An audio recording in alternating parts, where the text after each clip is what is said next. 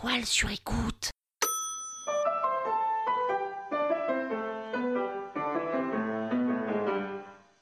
Salut les arnaqueurs, c'est Pénélope Boeuf. Vous vous souvenez de moi? Vous pensez que vous avez oublié? Mais non, jamais Dans ce troisième épisode de la saison 11 de l'arnaque sur le thème de la fame, de la célébrité, de la noto, quoi, je vais vous parler du jour où j'ai imaginé ce que ça ferait si j'avais une copine ou un copain très célèbre. Sans vous spoiler, je peux vous dire qu'à la fin, je ne sais pas ce qui est le plus relou.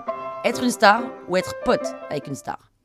En vrai, je suis comme tout le monde, hein. Parisienne, 38 ans, célibataire, enfin surtout la semaine. Ceux qui suivent tous mes podcasts depuis le début savent que j'ai une grande sœur, une grande sœur qui s'appelle Dodo. Enfin, elle s'appelle pas Dodo, mais moi je l'appelle Dodo. Enfin, il n'y a pas que moi qui l'appelle Dodo, mais bref. Et ma grande sœur Dodo, comme le mot grande l'indique, elle est plus âgée, elle a donc des amis plus âgés que moi, jusque-là tout va bien.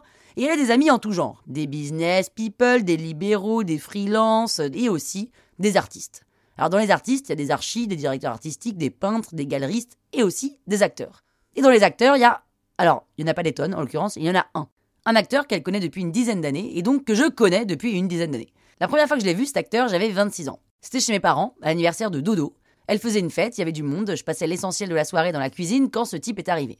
Je savais que je le connaissais, mais je savais plus trop d'où. Quelqu'un dans la cuisine l'appelle Patrick, et à ce moment-là, je me dis qu'en fait, je ne le connais pas, hein, je ne connais pas d'homme qui s'appelle Patrick. Et un type lui fait une blague, qui est d'ailleurs devenue ma blague préférée. Attention, tenez-vous bien, il lui dit Salut Patrick Et là, il explose de rire. Personne ne comprend, et moi non plus. Et le type dit Bah, tu connais pas la contrepétrie? Salut Patrick Bah non. Bah ça donne Ça pue la trique Silence dans la cuisine, personne ne rit, sauf Patrick qui esquisse un léger sourire complice pour pas mettre le type dans l'embarras. Parce qu'en fait, il est comme ça, Patrick, c'est un hyper gentil. Donc je suis allé lui parler, et là, à sa voix, je sais, je sais et je peux pas résister. Patrick, est-ce que tu serais pas Nicolas? Il se marre et il me dit Je suis plus Patrick que Nicolas, mais oui, je suis un peu Nicolas. Alors on n'a plus jamais reparlé, mais à ce moment-là, j'ai la confirmation de qui c'est et ça me suffit. Je sympathise avec Nicolas, enfin avec Patrick. Je vais déjeuner avec Patrick comme on va déjeuner avec un pote, hein, trop sympa. C'est-à-dire qu'on se retrouve à un endroit, on choisit un restaurant, il fait beau, j'ai pas pensé à lui demander s'il préférait intérieur ou terrasse parce qu'il fait tellement beau que je m'installe, normal. On discute de tout et de rien, et là les menus ne sont pas encore sur la table qu'une fille s'approche de Patrick pour lui demander un autographe. Bon, ok, sympa, Patrick accepte.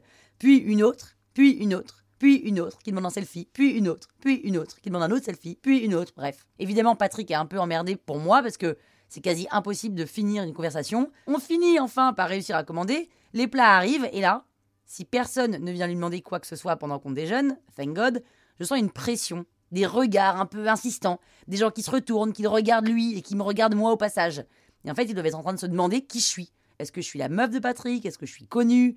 Peut-être qu'ils essayent d'imaginer, de deviner ce que Patrick est en train de se dire, ou ce qu'il est en train de me dire. Enfin, en tous les cas, c'est insupportable, surtout pour lui, mais aussi pour moi. On sent qu'on ne peut pas parler trop fort, que l'attention est sur nous, et là je lui dis, mais Patrick, c'est tout le temps comme ça quand t'es dehors? Il me dit, oui, alors pas tout le temps, mais souvent, mais ça dépend des endroits où je vais. Mais du coup, tu fais comment? Bah, je vis avec, j'ai choisi un métier public, donc c'est le jeu. Mais tu peux aller boire ton café tous les matins au café du coin? Bah, tu sais, Pénélope, j'habite à la campagne. Et là, en fait, je comprends pourquoi on voit jamais de célébrités dans les rues, parce qu'elles vivent loin, elles vivent à la campagne, elles fuient la ville où les gens sont curieux et un peu intrusifs. Et là, je suis très énervé pour lui, énervé qu'il puisse pas être tranquille, qu'il puisse pas faire sa vie peinard, quoi. Je suis énervé qu'on puisse pas avoir une conversation normale dans l'endroit qu'on veut, et aussi un peu énervé parce que quand les gens viennent lui demander un selfie une fois, ok, deux fois, ok, trois fois, ok, quatre fois, ok, cinq fois, ok, dix fois, ça commence à être un peu relou.